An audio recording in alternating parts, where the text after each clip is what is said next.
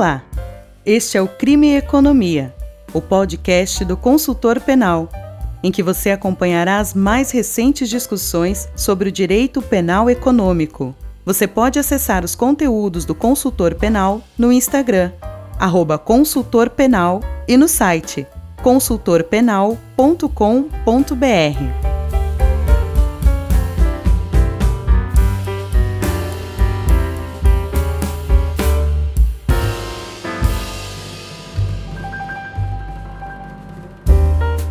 Olá, esse é mais um episódio do Crime e Economia, o podcast do consultor penal.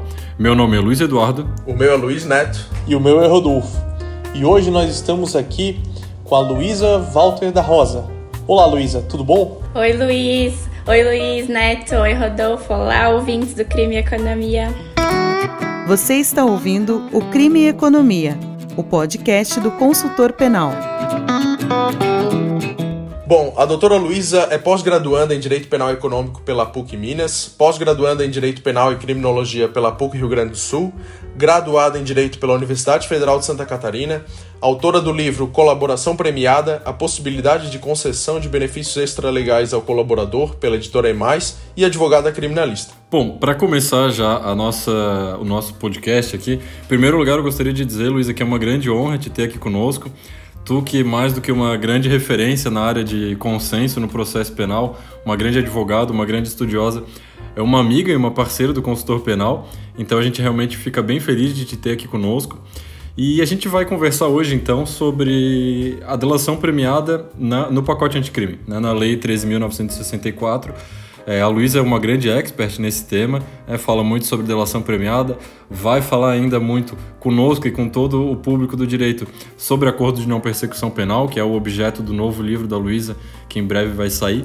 Mas hoje, como eu falei, a gente vai falar sobre a colaboração premiada na Lei 13.964 de 2019, que introduziu algumas mudanças relevantes em relação a esse instituto, né, Luísa? É, essa lei é uma lei bastante polêmica, bastante problemática, que surgiu é, por meio do pacote anticrime apresentado pelo governo federal no começo de 2019. E, e, a esse projeto inicial do governo federal foram acrescentados, foram enxertados vários novos dispositivos a respeito de vários temas, dentre os quais a, col a colaboração premiada. Né? Então, um tema que não estava originalmente no pacote anticrime foi incluído por ocasião da análise na Câmara dos Deputados, né, quando foi apreciado esse projeto no Congresso Nacional e saíram então o resultado disso foram mudanças bastante relevantes, bastante significativas em relação à disciplina da colaboração premiada na lei das organizações criminosas. Então, Luiz, é, a nossa primeira pergunta, na verdade, mais uma deixa aqui, é o que basicamente aconteceu com a colaboração premiada na lei anticrime? Ela é, teve um aumento em termos assim horizontais, ela foi ampliada, ela foi reduzida, ela foi melhor disciplinada, o que, que faltou, o que, que entrou, enfim. Repito, é mais uma deixa para que tu comece aqui a conversar conosco e nos explique, porque eu acho que pouca gente entendeu até agora, o que, que aconteceu com a colaboração premiada na Lei Anticrime. Bom, primeiro eu quero agradecer pelo convite, fiquei muito feliz e honrada por vocês me concederem esse espaço. É, sou muito fã de vocês como advogados criminalistas, como estudiosos, sempre muito dedicados à academia, mas sempre buscando aliar todo o conhecimento teórico com a prática, que para mim é essencial. E estão aí, além de tudo isso, produzindo conteúdo de qualidade gratuito através de artigos no site do Consultor Penal, publicando livros, fazendo esse podcast. Então, é um privilégio poder estar aqui hoje participando. Eu sou uma ouvinte do podcast Crime e Economia, sou ouvinte de muitos podcasts, sou bem fã, ouço todos os dias. Acho que é um excelente meio de aprendizado Uh, tem tudo a ver com a nossa modernidade e ainda mais agora, nesse momento de pandemia, é muito útil a gente ter novas formas de se permanecer atualizado, né? Então, ainda mais estar aqui hoje para poder falar sobre colaboração premiada, que é um tema pelo qual eu tenho muito apreço, me deixa mais feliz ainda. É, bom, Muita coisa mudou realmente com a lei anticrime na colaboração premiada. Colaboração premiada é um instituto extremamente polêmico que está na boca do povo desde a Operação Lava Jato, que introduziu esse nome popularmente para a sociedade, é, mas não é um instituto que tenha surgido da noite para o dia no ordenamento brasileiro. Teve uma certa evolução histórica da colaboração premiada, dessa hipótese de oferecer benefícios para um acusado de uma prática de crime que colabore com a justiça. Isso foi sendo aperfeiçoado desde a época que a gente era parte da colônia de Portugal. Desde o Brasil colônia, a gente tem esse, essa, esse, essa base legal da colaboração premiada. Só que foi só com a Lei 2850, que é a Lei de Organizações Criminosas, que a colaboração premiada, como a gente conhece hoje, foi colocada em lei. E foi essa, esse instituto que é considerado um meio de obtenção de prova. O que, que isso significa? Uma forma de você ir em busca de provas da prática criminosa. É, foi esse instituto que praticamente viabilizou a Operação Lava Jato. Não existiria é, essa grande operação sem a colaboração premiada e tudo que ela permitiu. Porque a colaboração premiada, eu acho importante a gente falar para situar bem as pessoas e para a gente não ter nenhuma dúvida do que ela significa. Ela é uma hipótese escolhida pelo Estado quando o Estado por si só não conseguiu chegar à prova dos crimes praticados por uma organização criminosa que ele está investigando. Então, ele seguiu todos os métodos tradicionais e não conseguiu provas suficientes dos crimes ou o que essa organização criminosa faz ou deixa de fazer. E para isso, ele precisa da ajuda de alguém de dentro dessa organização criminosa. E esse seria o cenário para que fosse viabilizada a possibilidade de negociação de uma colaboração premiada que, portanto, é um meio de obtenção de prova, é uma técnica especial de investigação de crimes bastante complexos e é, com certeza, e vai continuar sendo um meio excepcional, que não é para ser utilizado em todos os casos, em larga escala, pela sua complexidade, pela exposição do colaborador, da organização criminosa, a exposição dos delatados pelo colaborador e um instrumento que repercute não só na esfera desse colaborador, mas na esfera de vários terceiros, que é algo bem importante a ser comentado, inclusive. Então, é um instituto que veio para ficar, ele é uma forma um instrumento de justiça penal negociada, uma forma diferente de se encarar o processo penal no Brasil. A gente está muito acostumado a encarar um processo penal tradicional, em que a defesa está do lado oposto da acusação, cada um tem um interesse muito diverso não converge em nenhum momento. E com a negociação no processo penal muda todo esse cenário, a gente parte a valorizar, parte a começar a valorizar a colaboração entre as partes para chegarem a um objetivo em comum, numa lógica, em termos bem de negociações mesmo, uma lógica ganha-ganha, não é uma pessoa tem que perder para outra ganhar. Então é muito diferente do que a gente está acostumado, por isso foi um choque muito grande pra, para os operadores do direito que precisaram reformular essa mentalidade de como encarar o conflito penal e as possibilidades de resolução desse conflito, é, como operacionalizar essa colaboração premiada, essa negociação de um negócio jurídico que tem características de um contrato é, seguindo as regras de um direito civil contratual, que não tem nada a ver com processo penal, mas permanece sendo um negócio jurídico que trata de interesse público, fala, negociando questões penais e processuais penais. Então é algo bastante complexo, mas Uh, relevantíssimo, veio para ficar. É, eu acho que é importante não só para o Ministério Público entender que essa é uma nova, uma nova possibilidade de, de encerrar um caso, de ampliar uma investigação, de mudar sua forma de atuação, mas também para a defesa, que no início foi bastante. teve bastante pé atrás com esse novo instituto, mas que hoje, ainda mais com essa ampliação dos espaços de consenso, com o acordo de não persecução penal, hoje o advogado precisa conhecer e se não souber fazer ou não quiser fazer colaboração premiada ou acordo de não persecução penal, precisa ao menos informar ao seu cliente, caso preenchidos os requisitos, que é uma possibilidade, porque a colaboração premiada pode sim ser encarada como uma estratégia defensiva, né? Como uma saída interessante a ser escolhida num caso concreto. É, é, como a gente viu, é um instrumento bastante complexo, então é óbvio que o legislador, na época da Lei 12.850, lá em 2013, não deu conta de prever todas as situações imagináveis que iam surgir com a colaboração premiada na prática.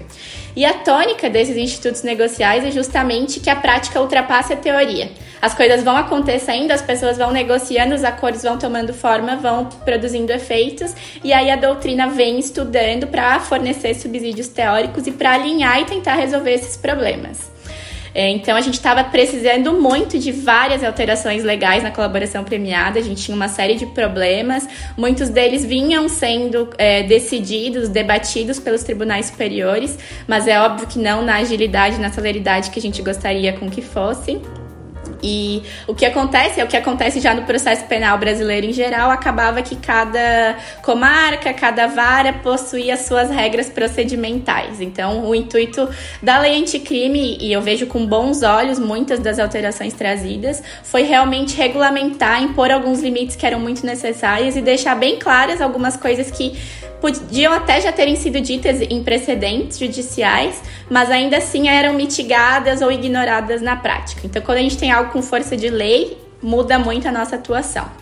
Então, a lei anticrime seria uma série de novos instrumentos uh, na colaboração premiada, desde falar o óbvio que ela é um negócio jurídico processual, que ela é um meio de obtenção de prova, agora com essa previsão legal, até fixar qual seria o momento inicial uh, do termo de confidencialidade, a partir de qual momento a gente começaria a não poder mais tratar sobre isso de forma pública, ou a partir de qual momento a gente teria uh, essa lealdade, essa confiança pactuada oficialmente com o Ministério Público ou com o delegado de polícia, porque na colaboração premiada você pode negociar com dois representantes do Estado diferentes.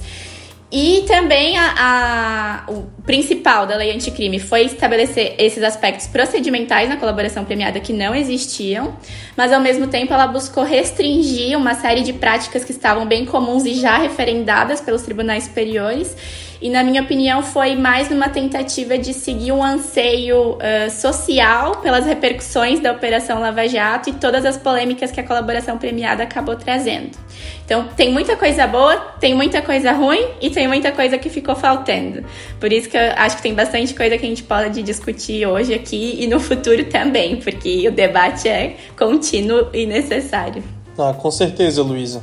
É, uma da, das questões dos assuntos né, que mudaram e sempre tiveram no centro das atenções da colaboração é em relação àqueles benefícios extra-legais, né?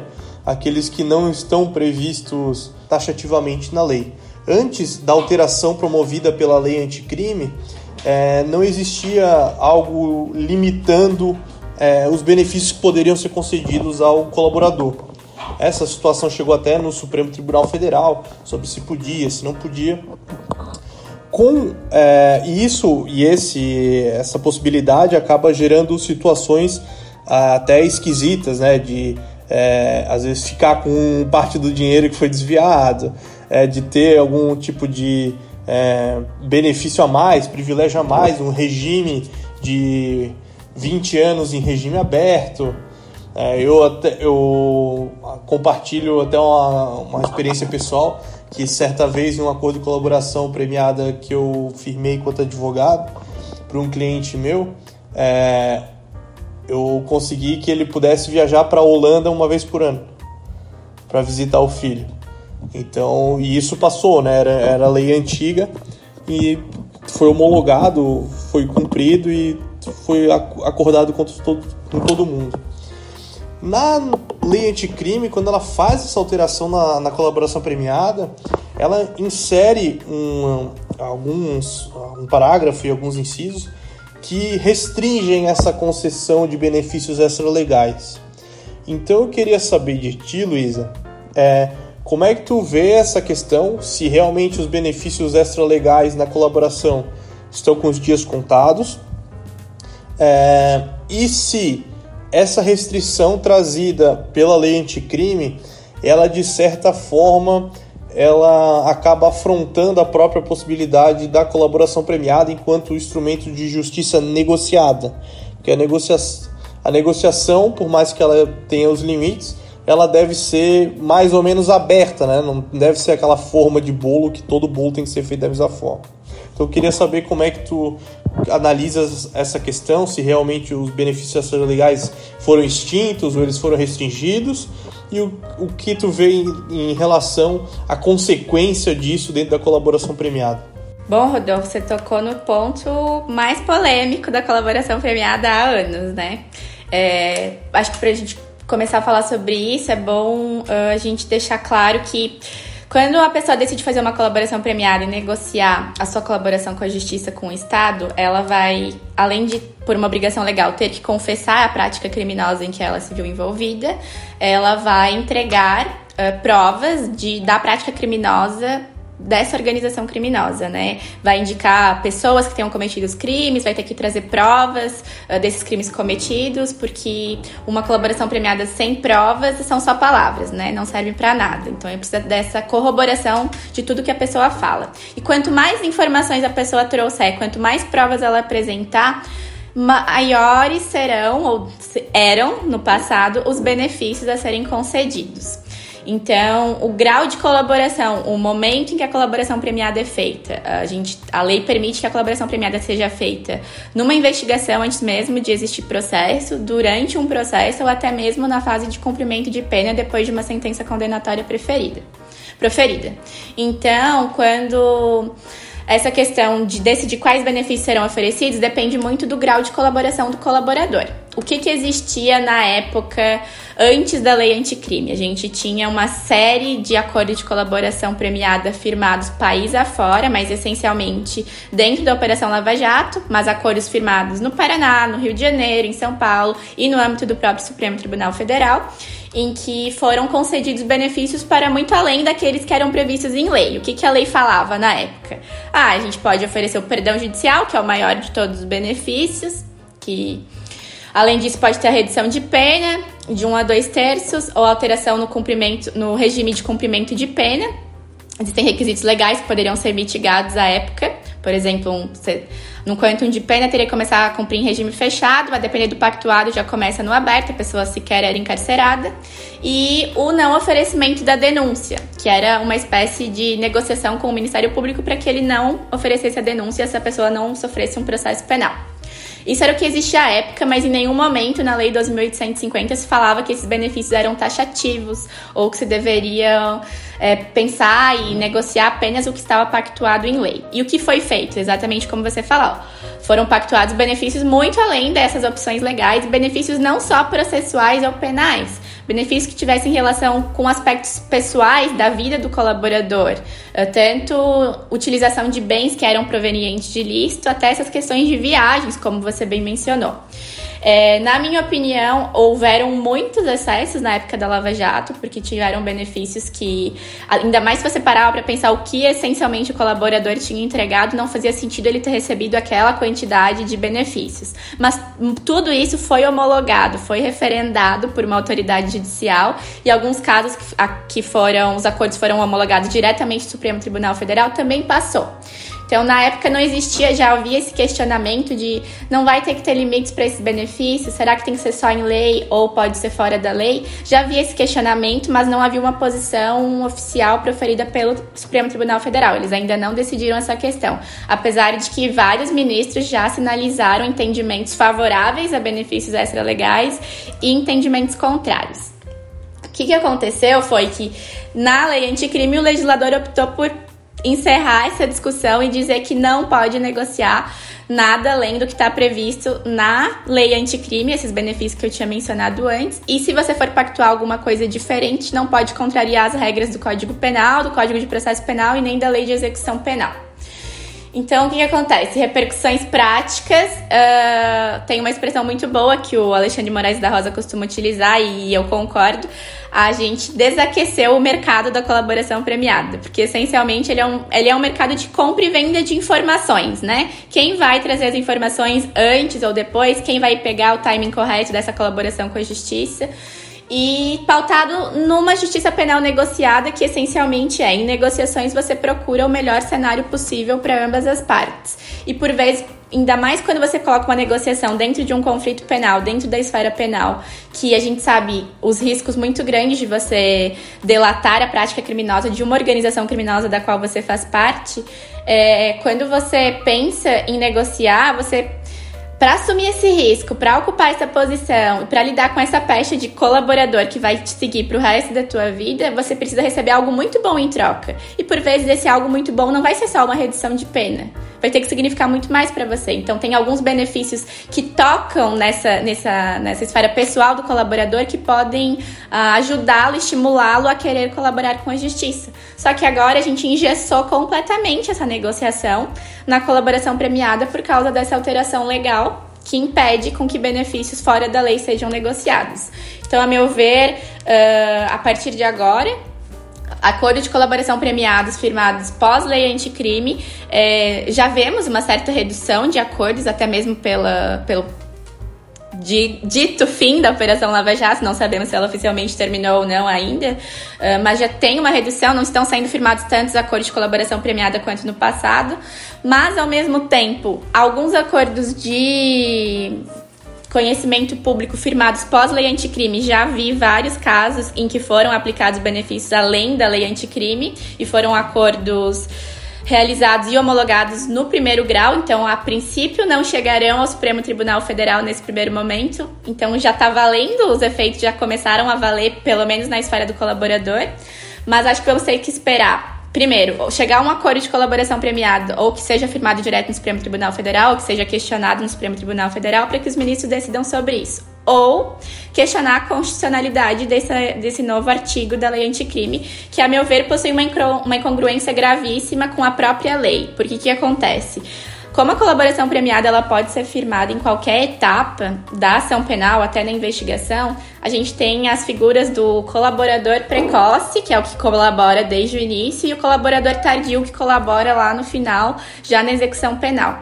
E aí tem um artigo que não foi alterado pela lei anticrime, continua valendo, que diz que quando o colaborador colabora posteriormente à sentença, tem uma previsão legal que autoriza que a pena seja reduzida até a metade ou que seja admitida a progressão de regime, mesmo que ausentes todos os requisitos objetivos previstos em lei.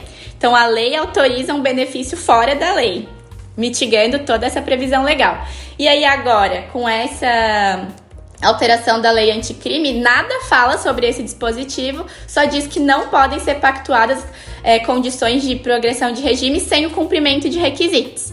Então, pelo que a gente vê na lei hoje, se você colaborar depois da sentença, quando você já está cumprindo pena, você tem uma possibilidade legal de um benefício que quem colaborar antes não vai ter.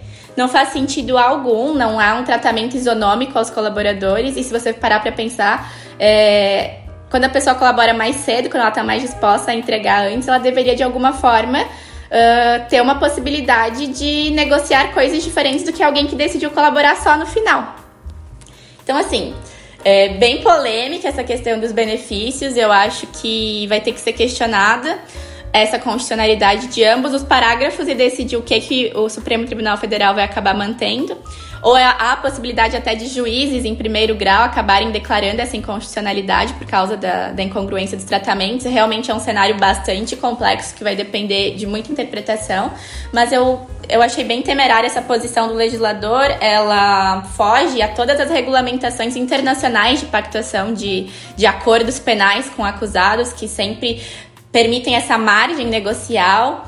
E eu acho que o essencial realmente é você ter esse espaço. Um, claro que não é, jamais, nunca defendi não existir, existirem limites de pactuação de benefícios. É óbvio que precisa, a gente precisa respeitar o nosso cenário constitucional de garantias. Não podemos, é, por exemplo, vamos pactuar um benefício de banimento do Brasil. Você tem que ir embora do país e não pode mais morar aqui completamente incondicional, isso não vale.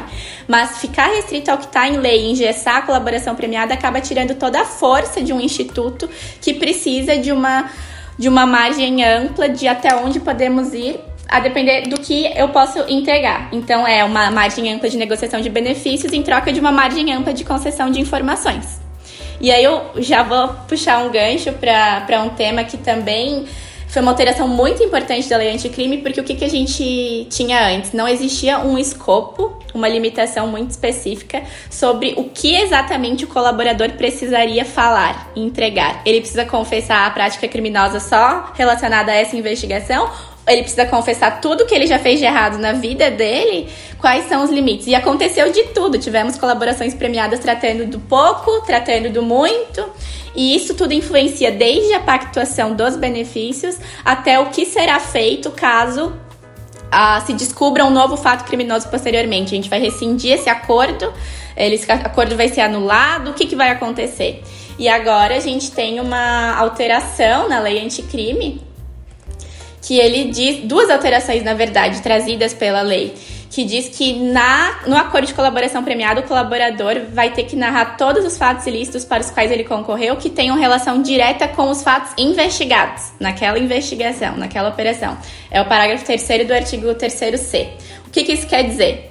Se o colaborador quiser falar mais do que isso, ele pode, é um direito dele, é uma estratégia que ele pode pactuar com a defesa. Mas vamos supor que o colaborador firma esse acordo de colaboração premiada, ele é homologado e um tempo depois se descobre um fato criminoso praticado pela organização criminosa em outro estado, em outro período de tempo, que não tinha absolutamente nada a ver com a investigação. Porque ele não, não falou, não trouxe ao conhecimento das autoridades essa prática criminosa. Isso quer dizer que ele descumpriu o acordo de colaboração premiada, que esse acordo deve ser rescindido porque ele não respeitou a lealdade, a confiança, a boa-fé? Na minha opinião, não, porque a própria lei também tem uma outra previsão que diz, no parágrafo 17 do artigo 4 que só poderá rescindir um acordo de colaboração premiada já homologado em caso de omissão dolosa sobre os fatos objeto da colaboração. Então, o que for fora da colaboração não teria um interesse para rescindir o acordo. Todos temas muito polêmicos que se relacionam entre si. É, a colaboração premiada, qualquer cláusula, qualquer discussão de limites impacta no, no procedimento inteiro da colaboração. Então, discutir até onde a gente pode negociar um benefício também significa discutir até onde a gente está debatendo o conteúdo dessa colaboração premiada e, caso algo seja descumprido, até que ponto poderá ensejar a rescisão do acordo, que é um um grande problema que ainda não foi delimitado pelo legislador. Antes da lei anticrime sequer existia a menção à palavra rescisão do acordo de colaboração premiada. Agora o legislador inseriu a rescisão, mas não há nenhuma definição sobre o procedimento, se ela seria automática ou não, e está em discussão em vários casos no STF sobre como seria esse procedimento. Mas realmente precisamos ver como a prática vai se comportar e o que os tribunais superiores vão acabar decidindo sobre isso. Luísa, é, fazendo um gancho nessa questão dos benefícios extralegais, no habeas corpus número 127.483 do Paraná, que tramitou lá no Supremo Tribunal Federal, e assim os demais tribunais também passaram a entender, é, ficou decidido que o acordo de colaboração premiada se trataria de um negócio jurídico personalíssimo, né? sendo vedado aos delatados impugnarem o acordo em si. É, essa questão tem trazido inúmeros debates, sobretudo da doutrina, é, o que resultou recentemente, inclusive, em uma decisão da segunda turma do Supremo Tribunal Federal, no âmbito dos habeas corpus número 142.205 e 143.427, no sentido da nulidade de um termo aditivo de colaboração premiada que havia sido impugnado por alguns dos delatados. É, como tu vês essa possibilidade de impugnação e quais os efeitos da nulidade nessas hipóteses? Bom, Neto, é uma questão bem recente, né? Bastante polêmica. Eu fiquei muito surpresa com essa decisão do STF, na verdade, porque já existia um certo entendimento consolidado do Supremo Tribunal Federal que os delatados não poderiam impugnar o acordo de colaboração premiada.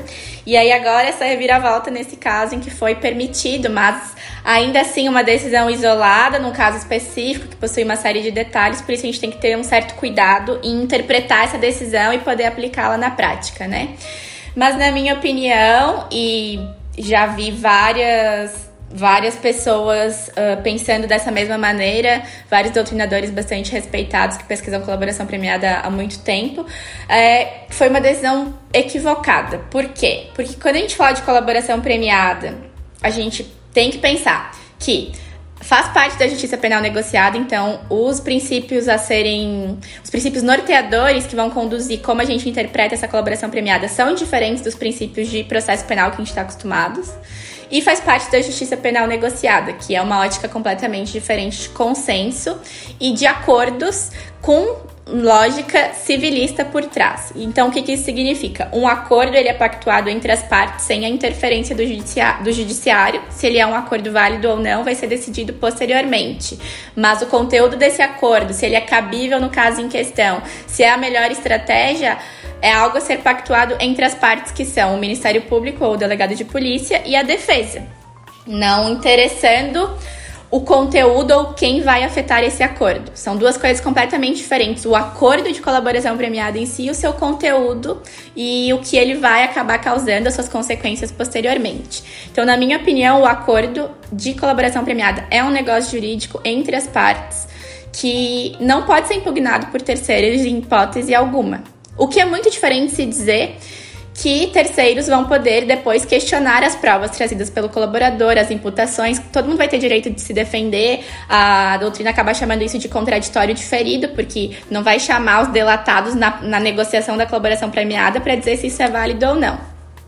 A questão polêmica é que vários acordos ditos ilegais acabaram passando, sendo homologados e depois se descobriu, vários acordos bem famosos, inclusive, se descobriu que não havia prova nenhuma daquilo que foi dito pelo colaborador ou que o colaborador repetiu coisas que já eram de conhecimento público e notório da sociedade inteira. E aí por causa dessa colaboração premiada enorme, várias ações penais foram instauradas contra todos os delatados para no final não ter nenhuma repercussão, nenhum efeito jurídico por ausência de provas. Isso é extremamente problemático, até porque a gente, que é advogado criminalista, a gente sabe que por mais que você seja absolvido no fim de uma ação penal, o fato de você já ter respondido essa ação já é uma mancha muito grande na reputação de qualquer um. Já é uma espécie de sanção você ser objeto de uma investigação e ainda mais responder a uma ação penal. Então é claro que precisaria de um controle um pouco mais incisivo, tanto da, da autoridade estatal que está negociando esse acordo, em, em, realmente analisar se existem provas do que o colaborador está falando, ou se ele está tentando blefar com a negociação, uh, ou ele está trazendo algo só para tentar fugir da sua responsabilidade.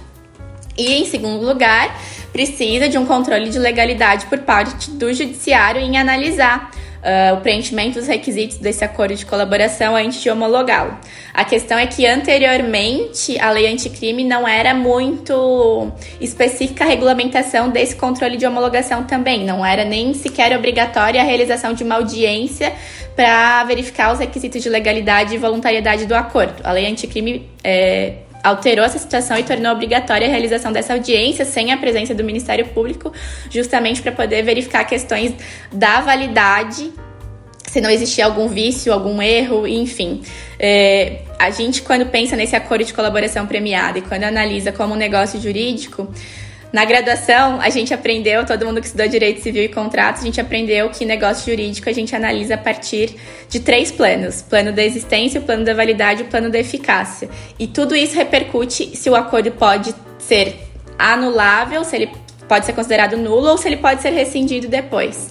Então, são vários aspectos muito diferentes de até que ponto isso vai poder repercutir tanto na esfera do colaborador por exemplo, se o acordo for anulável, se o acordo for nulo se o acordo for rescindido, vai impactar se no, esse acordo já firmado e homologado, se o colaborador vai ter direito aos benefícios ao final ou não, ou se o Ministério Público vai poder utilizar essas provas produzidas na colaboração premiada em desfavor do próprio colaborador ou impactando terceiros delatados.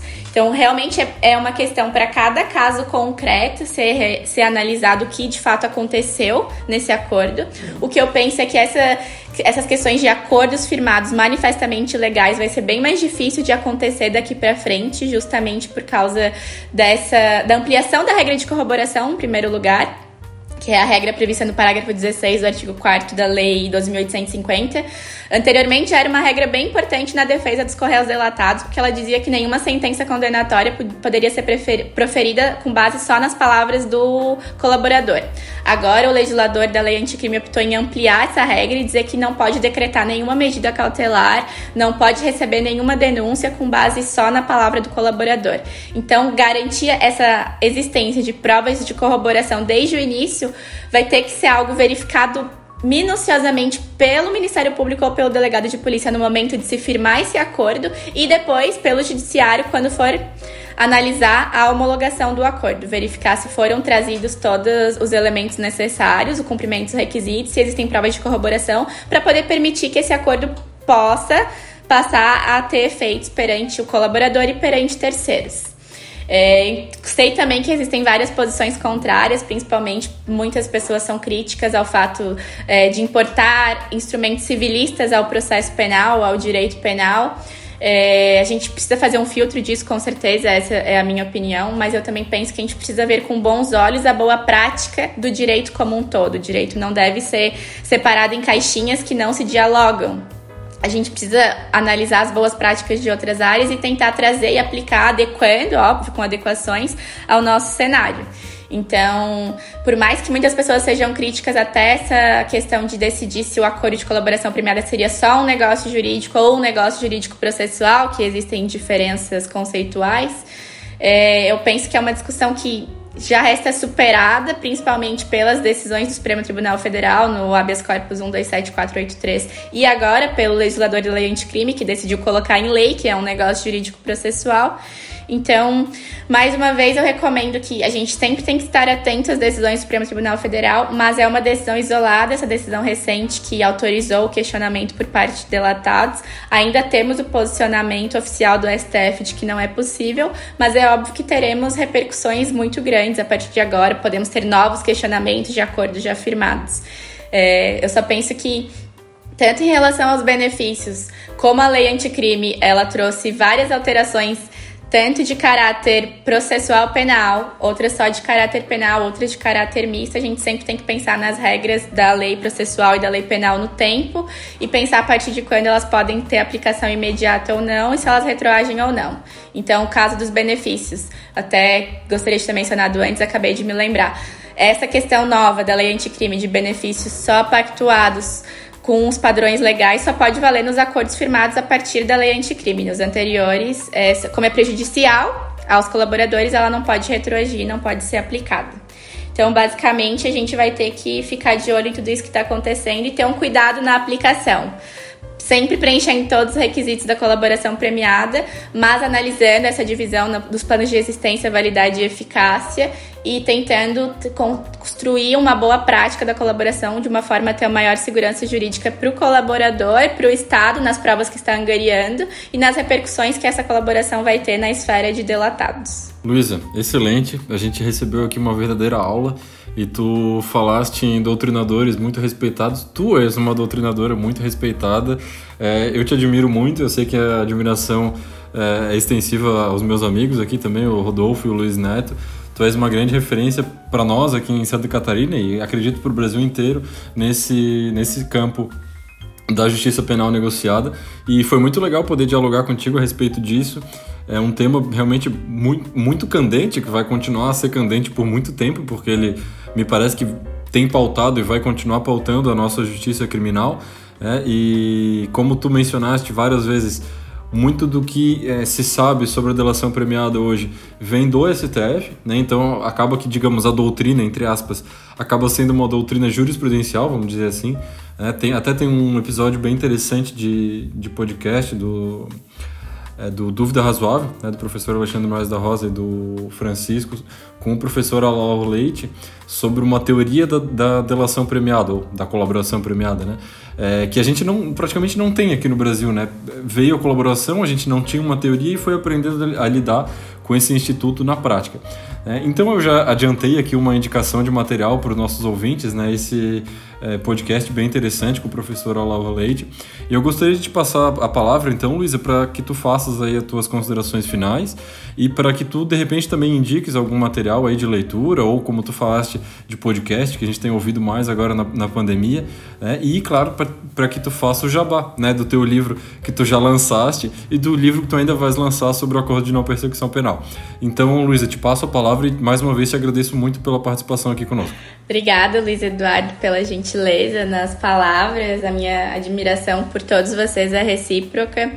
É, realmente fico muito feliz em, com essa oportunização de espaço, por essa nossa troca de conhecimentos, de aprendizados. Acho que é assim que a gente cresce como pessoas, como profissionais e como acadêmicos também. E um debate sobre um tema polêmico, atual, contemporâneo, em constante transformação é super necessário. Não, a colaboração premiada não se esgota, não vai se esgotar tão cedo. E eu recomendo e estimulo as pessoas a estudarem, a pesquisarem sobre esse assunto.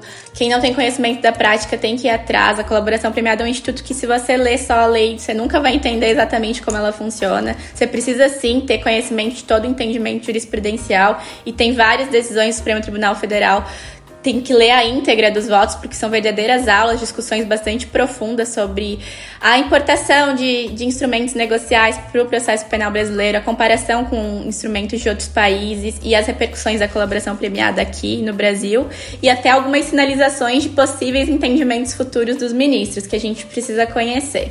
e ter contato com a doutrina. E tem vários acordos de colaboração premiada de conhecimento público, então eu recomendo que a pessoa baixe, estude, leia, veja tudo que foi produzido, assim a gente aprende muito. E principalmente assim, se você está pensando em ingressar nesse mundo de negociação no processo penal, você precisa pensar muito a partir da teoria dos jogos e enxergar o cenário completo de, do que está envolvido nessa negociação. Então, a minha recomendação é procure informações de todos os lados, procure ver como o Ministério Público está pensando, como o delegado de polícia está pensando, e tanto em produção acadêmica quanto acordos de afirmados ou informações de domínio público, como várias orientações conjuntas feitas pela Segunda Câmara de Coordenação e Revisão do Ministério Público Federal, divulgando boas práticas sobre a colaboração premiada, boas práticas hoje até sobre o acordo de não persecução penal, tem um monte de informação riquíssima na internet internet e modelos de acordo, modelos de documentos a serem juntados no acordo. Tem muita informação disponível. Então, além de tudo isso, eu aproveito para recomendar de podcasts além do crime e economia, para você ficar sempre atualizado em direito penal econômico. Eu recomendo um podcast muito legal, chama Jus Federal também debate questões de penal econômico, mas na visão muito mais do Ministério Público. Então você acaba sabendo o que, que eles estão pensando sobre esses instrumentos negociais, principalmente. Tem episódios muito bons sobre o acordo de não persecução penal e sobre colaboração premiada. Recomendo também o Criminal Player, do Alexandre Moraes da Rosa e do Auri Lopes Júnior, que é um podcast semanal com várias, vários debates realizados sobre justiça penal negociada. E também queria falar sobre a minha coluna semanal no site Demais Editora. Já escrevi bastante sobre colaboração premiada e sobre acordo de não persecução penal. Toda quarta-feira sai um textinho bem rápido, bem objetivo e bem informal também sobre as minhas considerações pessoais, a minha opinião, uh, ressaltando às vezes alguma jurisprudência ou alguma novidade legislativa.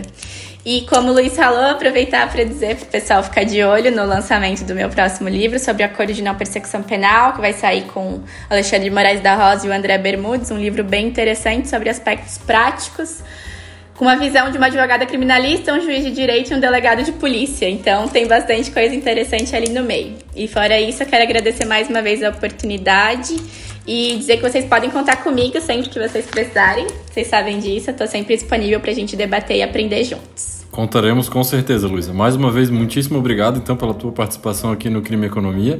Esse foi mais um episódio do nosso podcast, o Crime Economia. Eu me despeço aqui, tchau, tchau e até mais. Bom, agradecendo mais uma vez a doutora Luísa pela conversa, com essa brilhante explanação. Fica o convite então a todos para nos acompanharem no podcast Crime Economia, um podcast do consultor penal disponível nos mais diversos agregadores. Obrigado, Luísa. Como sempre, conversar contigo é muito esclarecedor e a gente aprende muito. E além dos nosso, do nosso podcast nos agregadores, não esqueçam também de nos seguir no Instagram no arroba e entrar no nosso site, o www.consultorpenal.com.br. Até o próximo episódio, pessoal. Tchau, tchau.